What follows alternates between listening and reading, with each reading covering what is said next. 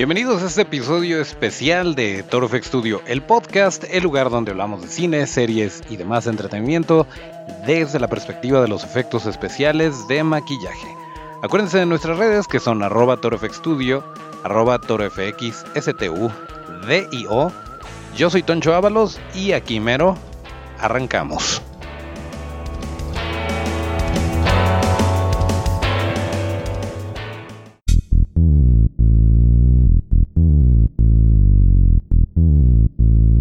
Oigan, y se preguntarán qué le pasó al episodio número 28 y al episodio número 29, que ya debieron de haber sucedido para ese entonces.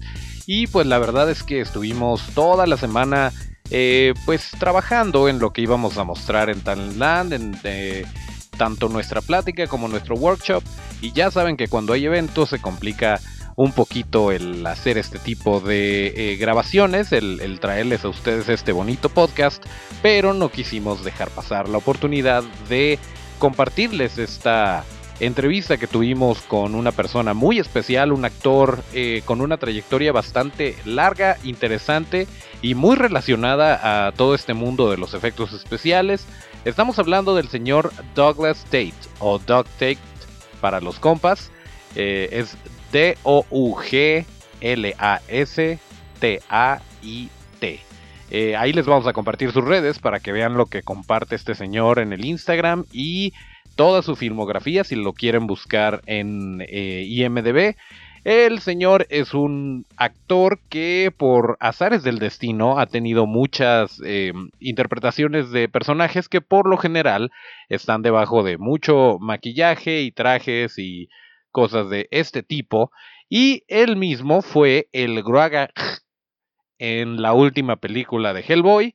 Él fue quien estuvo debajo de este enorme traje y de la cabeza animatrónica eh, y todo esto que les comentábamos. Además de haber sido muchos otros personajes, incluyendo Jason en Freddy contra Jason. Estuvo en películas eh, como Star Trek, la primera, la que dirigió J.J. Abrams y me refiero por la primera a la primera de esta nueva generación.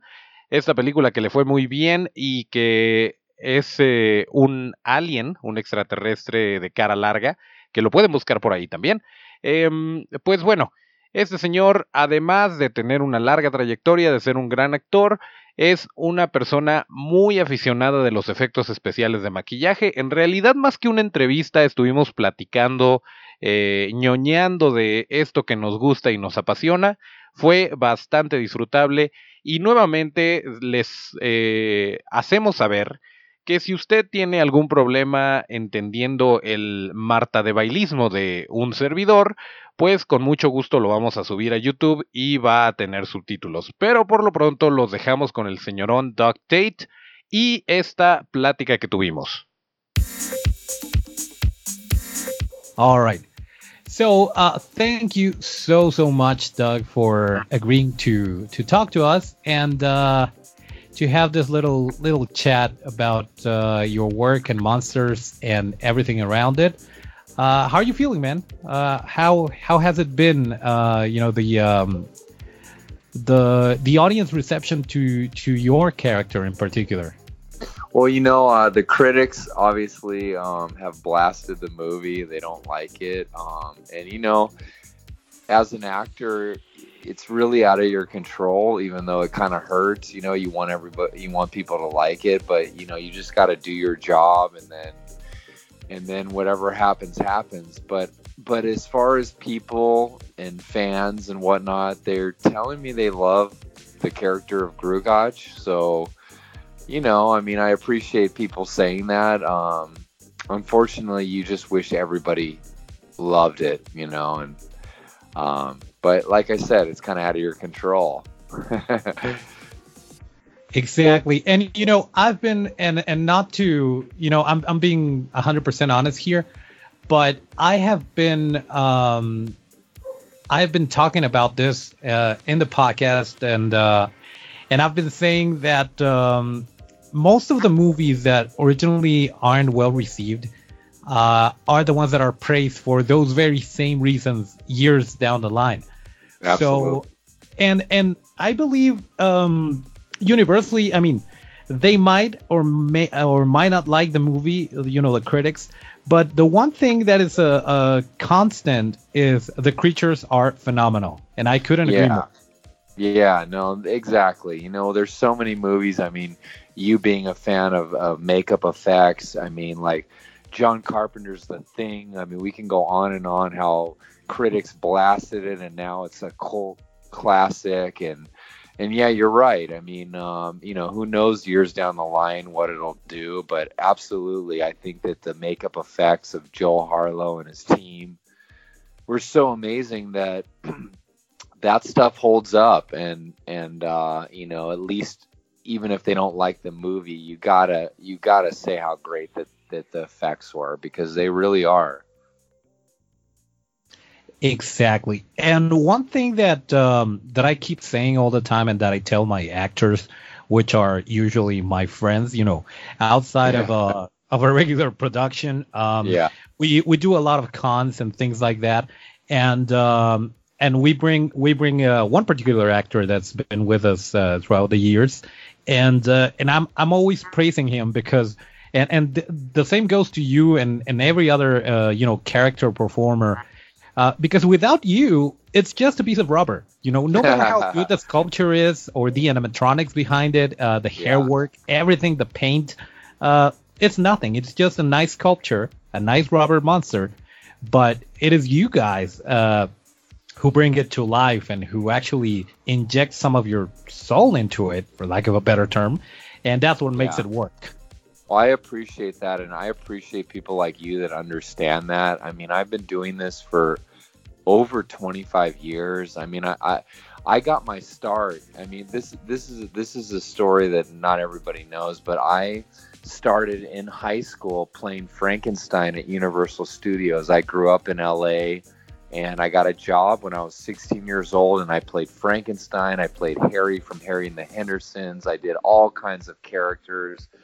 And then as I pursued acting after high school, it kind of it kind of became a thing where people would hire me for stuff in makeup because I was comfortable in it and I really enjoyed it. And I've learned so much and I've worked so hard to be great, as great as I can be in these makeups and in these creature uh, things that I appreciate when people like you understand that it is a skill and, you know, and it is something that I've worked hard at. And, you know, you, of course, you know, Doug Jones, um, you know, this is somebody who's mastered this craft. And Yeah. he, he makes characters come alive that you couldn't just put anybody in that thing and, and, and expect it to be something that Doug Jones would do, you know. And um, I don't want to put myself in the same category as him, but I, I feel like I've really, I've really worked hard at my craft and, and the characters I've played, and um, and I appreciate when people understand that, you know. No, definitely, and uh, and I, th- there's just uh, th- there's a lot of uh, and you know it better than anyone uh, living in uh, or growing up in LA, etc. But um, th- th- there, there are a lot of actors, but so few of them actually have that skill. And uh, for instance, Doug Jones with his uh, he got his start as a as a mime, and that helped Yes. uh, a lot. And uh, and Yes. you know people like you, like Doug, like uh, I don't know if uh, if you're if you know Javier Botet. Of course, yeah, yeah. We've been on for same jobs. I I Yeah. can imagine. I mean, you guys are amazing, and uh, and and I was I was going to ask this. Um, you know, obviously you you love the monsters, and you can tell in your performances that you have a love for the for the craft. Uh, but and and you have to because it's it's harder to it's hard enough to be on set and and perform and wait and you know if you have to deliver lines learn your lines etc uh, you know take after take and on top of that you're inside a rubber suit most of Yep. the time you can't see you can't breathe properly Totally, so yeah, that adds to it and and to enjoy it and go back to the set with the same energy and you know be the first one in because you have to get in in, Yep. in character and be the last one out just Yep. uh, just with the you know uh, with the the makeup uh, people who are usually also the, the first ones in last ones out I know. I know. uh, exactly. uh, my question is, what uh, what do you enjoy? Do you enjoy uh, acting as uh, as a human? Uh, I do. More, yes. or- no, I do. I, I I love. I mean, I'll go ahead. Were you gonna uh, say more to the question? Sorry, I cut you off. Oh no no don't worry. Um, no, I, w- I was asking if uh, if do you what do you enjoy the most, uh, or would you like to explore more uh, more of a yourself as an actor uh, outside the makeup, or what was the deal there? Yeah, so I I started acting like this this whole career of playing creatures and characters and makeup was never a planned thing. Like I just wanted to be an actor. I love performing. I loved acting. And the whole universal job is what kind of made people go, "Hey, he's really, you know, he he likes being in makeup." But I've in the last couple years, you know, and over the years I've done I've done a lot of things out of makeup and I really enjoy doing that too. I just love acting and because I've had an opportunity to play so many creatures and monsters, I think that I'm known for that more. But I love doing both, you know, like I, I love Halloween and I think it all started that as a kid. I don't know, um, I don't know in Mexico, uh, how big Halloween is, but in in LA and in the states, it's just it's one of the biggest holidays next to Christmas. So I think that's where it all started, just dressing up, making haunted houses, getting in masks. I was a mask collector as a kid, and that's what kind of led it to you know with Universal to be something where I, it became a thing. But I just started the movie. Um, out of makeup as playing a SWAT guy. I play a lot of cops and stuff out of makeup because of just, I guess, my look or whatever. Um, and I enjoy that too. It's a different process. It's a different.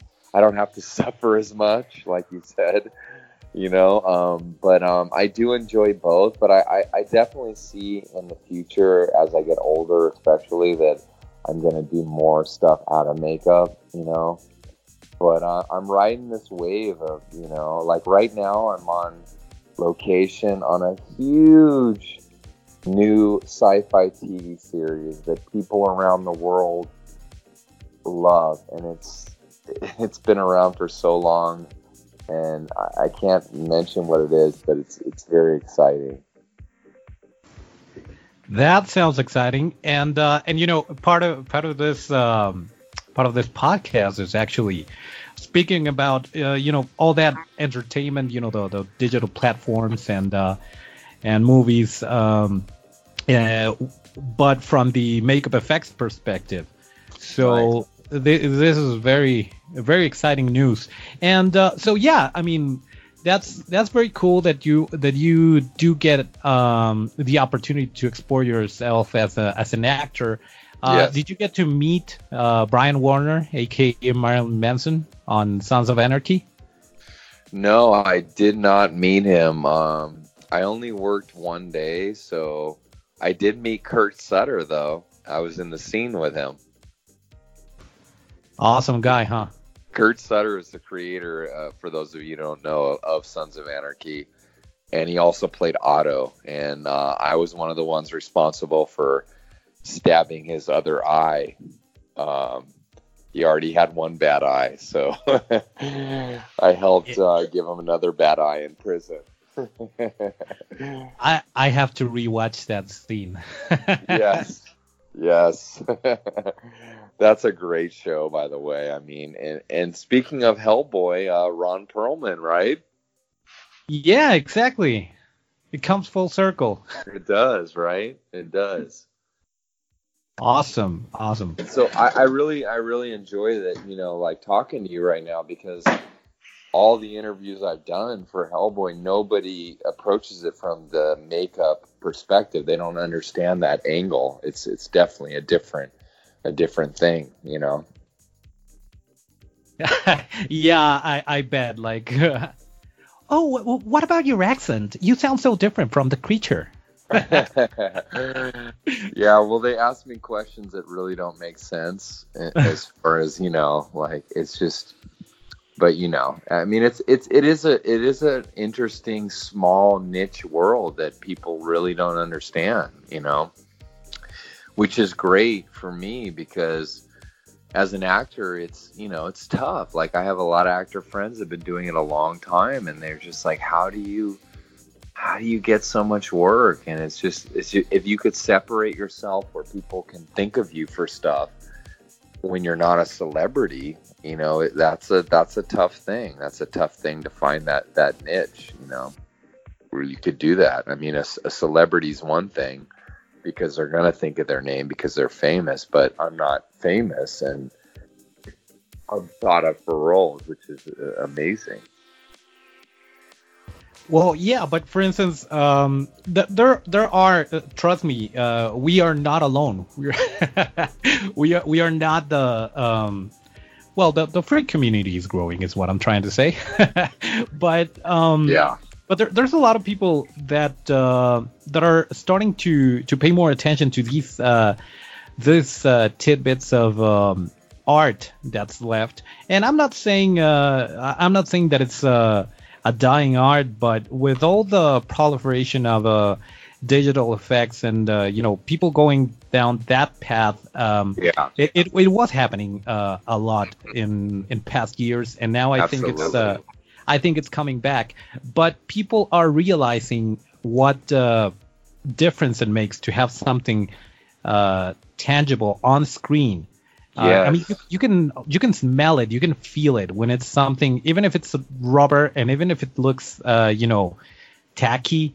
Uh, it's it's better than just you know having a bunch of pixels. Uh, I, I I could not agree with you more, and I and I and I absolutely feel the same way that people are starting to see and they're starting to realize, wow, and and I'm seeing this firsthand because you know I'm somebody that is in these makeups and I'm getting a lot of calls, and I think this whole influx of of new shows with Netflix and Amazon and Hulu, they're throwing a lot of money out there and people want to see practical because you know i always say the marriage of the two is the best thing you can get. There's certain things you can't do well practical that you can get away with cg but when you do it all cg and digital it just you're just it looks like a video game and even my kids say that they don't like that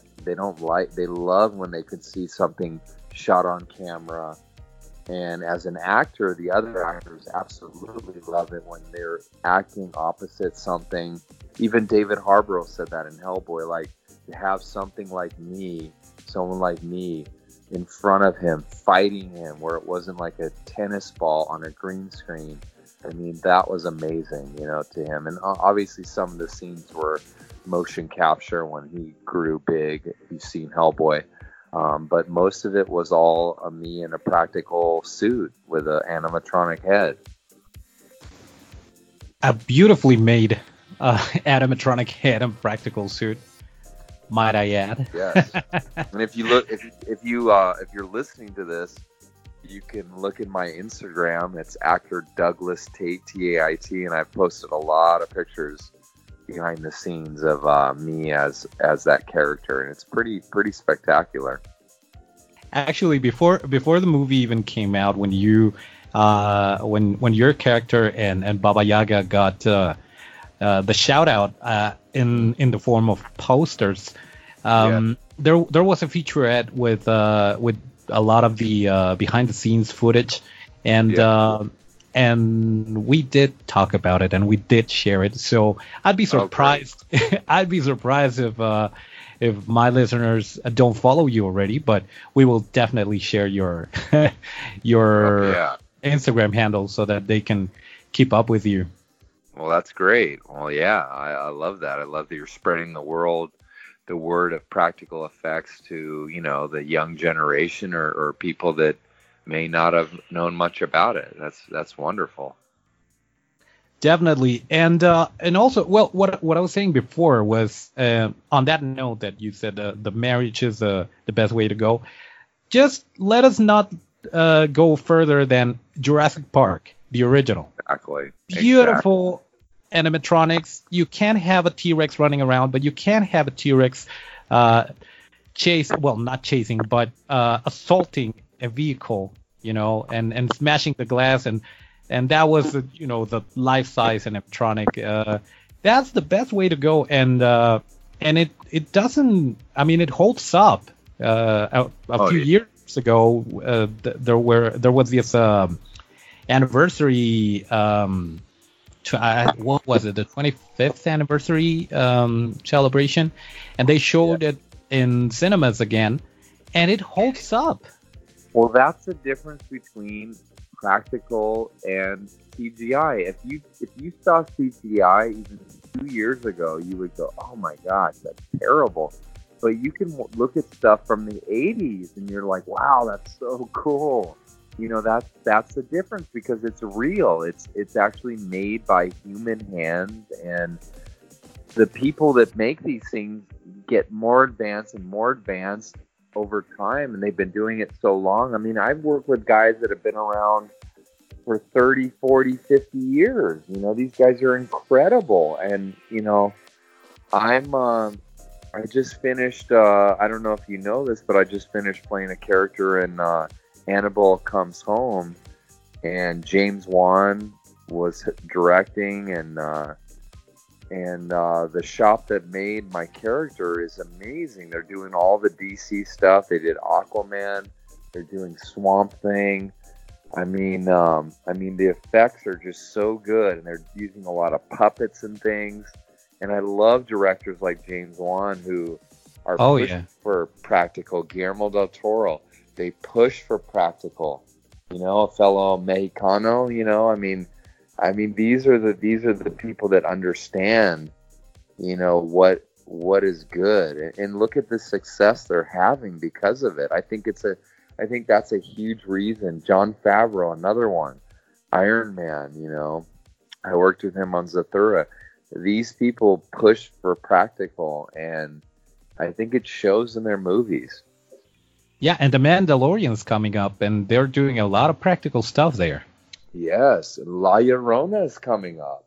That's James Wan, all practical, all makeups and stuff. It's going to be amazing.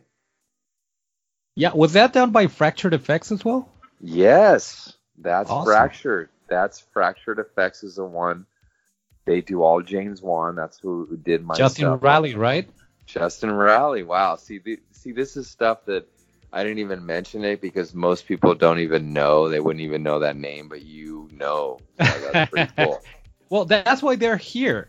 That's what they're listening because Yes, Justin That- Raleigh. it is my an- job for them to know. exactly. Justin Raleigh is an amazing guy. Just such a cool guy to work with, and he is killing it because he's doing such great work. And he has a person like James Wan on his team who loves what he does. And he literally whipped this character out that I played within a couple weeks, and it's just it's just amazing. It really is. That's awesome and, and very exciting uh, to see uh, all these people, um, all, all these directors and, and producers. Because it's not always in, in the director's hands. I mean, they, they might say something and the producer might go, nope. Like what happened to ADI with uh, the remake oh, of the Thing. thing. Oh my gosh, I knew Yeah. it. I knew. and I saw. Have you seen the stuff that they were did behind the scenes? Because Tom posted it. How amazing it was. Yeah, it was it was beautiful, and I love that uh, they used to have this sort of uh, Q and A thing in which they read emails and you know saying stuff like Deadpool was not our fault. Yeah, no, I know, I know, and, and and I've talked to Tom about this, even with Predator, and you know these guys are. I mean, these guys work for Stan Winston, Tom and Alec. I mean, these guys are amazing at what they've done, and they still will come across with these producers who just don't give a damn and they don't even want to hear their opinion and then they'll they'll completely cgi over stuff that looks so amazing i i just i mean in my mind i just can't comprehend it i i cannot understand the thought process behind that i mean can you I mean, it, it looks so good and so real in person, yet you're gonna CGI over it. It, it doesn't make sense. Well, it, it, if it ever made sense to to producers and uh, you know the the suits, the higher ups, I think they're starting to realize that that I- might I- not be yeah. the best way to go. Yeah, and you're uh, right. and you know, uh, I, I was uh, going back to to um, you guys being recognized as uh, as character actors. I remember um, when Slenderman was about to come out. Uh, a lot of people were excited because uh, they thought, "Oh, it's it's Javier Botet. It, that's Yeah. gonna be amazing. I mean, who better to play uh, Slenderman than than him?" Yeah. And the movie ended up not being so well received, but uh, it's you know you're you're looking at uh, at a real creature and you're looking at well not a real creature a real actor performing the creature yeah, and uh, and th- I, I hope this is something that becomes the norm. Like you're not just watching Robert Downey Jr. Uh, you're you know you're looking uh, trying to spot Doug Tait as a as a scroll or as a Yeah. you know yeah. Well, you know, you know what's so frustrating, and I've talked to Doug Jones about this, and, and I don't normally speak about this, but we work so hard at what we do, and we've been doing it so long. Yet, for some reason, not from fans, but from industry people, we're not looked at as real actors. We're not looked at at we're almost like second class. Like you are covered in the makeup, so you're not as important. Even though they seek us out and want us, in the end, we're not as important to them because we're covered up and you're not, you know. And, and, and it's really frustrating. Now, Doug Jones has broken through now. He's broke through this this whole thing, but we've had these discussions and he's had to deal with it for years, and I'm still dealing with it. And um, and I'm hoping that I break through with that. But it, it's a really frustrating thing, you know, that uh, it's kind of looked at as, oh, we can just hire a tall guy, we can just hire a stunt man. And by saying stuntman or anything, I don't take anything from that because they're very important. But I'm just saying, I've I've worked so hard as an actor and and to act in makeup that it's it's it's something that's still not as respected in the business by producers and things.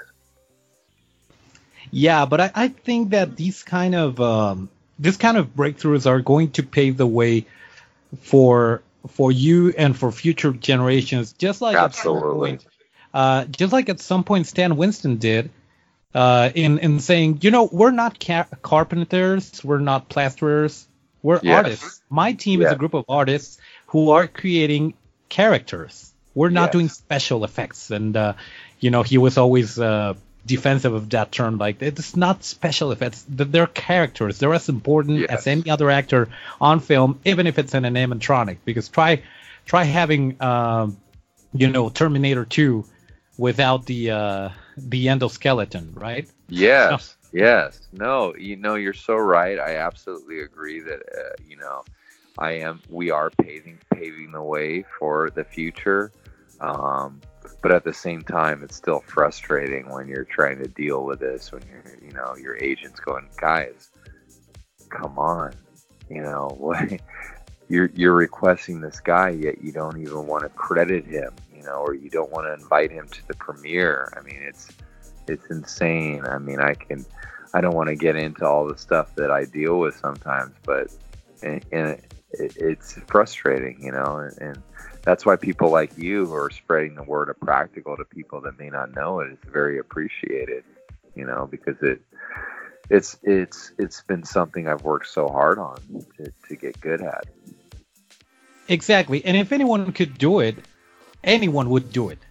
well yeah You it know? wouldn't be it wouldn't be such a small niche of us doing it you know and and and, and that's what's what's so crazy is you know these pro- same producers are the ones like seeking us out but in the end a lot of them are just kind of ignoring the fact that you know it's a skill You know, you wouldn't say, "Oh, I want, I'm gonna, ma- uh, we're, I'm gonna make a martial arts action film." But you know what? I don't. re- I'm not gonna hire a martial artist. I'm just gonna hire anybody. You know, it, it's like that, but yet, but yet they're not seeing it that way, which is which is crazy. But I agree with you. I think that you know, Doug Jones, myself, are paving the way to the future of this. I, Yeah, I, and the and the audience is also um, is also getting more and more interest in, in who's behind the suit, who who performed uh, these you know these movements and trying to um, get uh, the behind the scenes footage and see see them get in and out of makeup and uh, you know it's uh, if anything you guys are less replaceable than any other actor because you know actors good as they may be there are a lot of them there's so few Yeah. of you who you actually know, I love I love everything you're saying. I gotta say, it's making me feel pretty good. So thank you. yeah definitely i mean there's a lot of you know crap going on but at the same time uh, if you look at uh, at the positive at the bright side of it you know not to get all uh, kumbaya with you but there, there are good things happening. They just they might take a while but it's you know starting to catch on. The audience the audiences are starting to realize that uh, uh, the importance of it.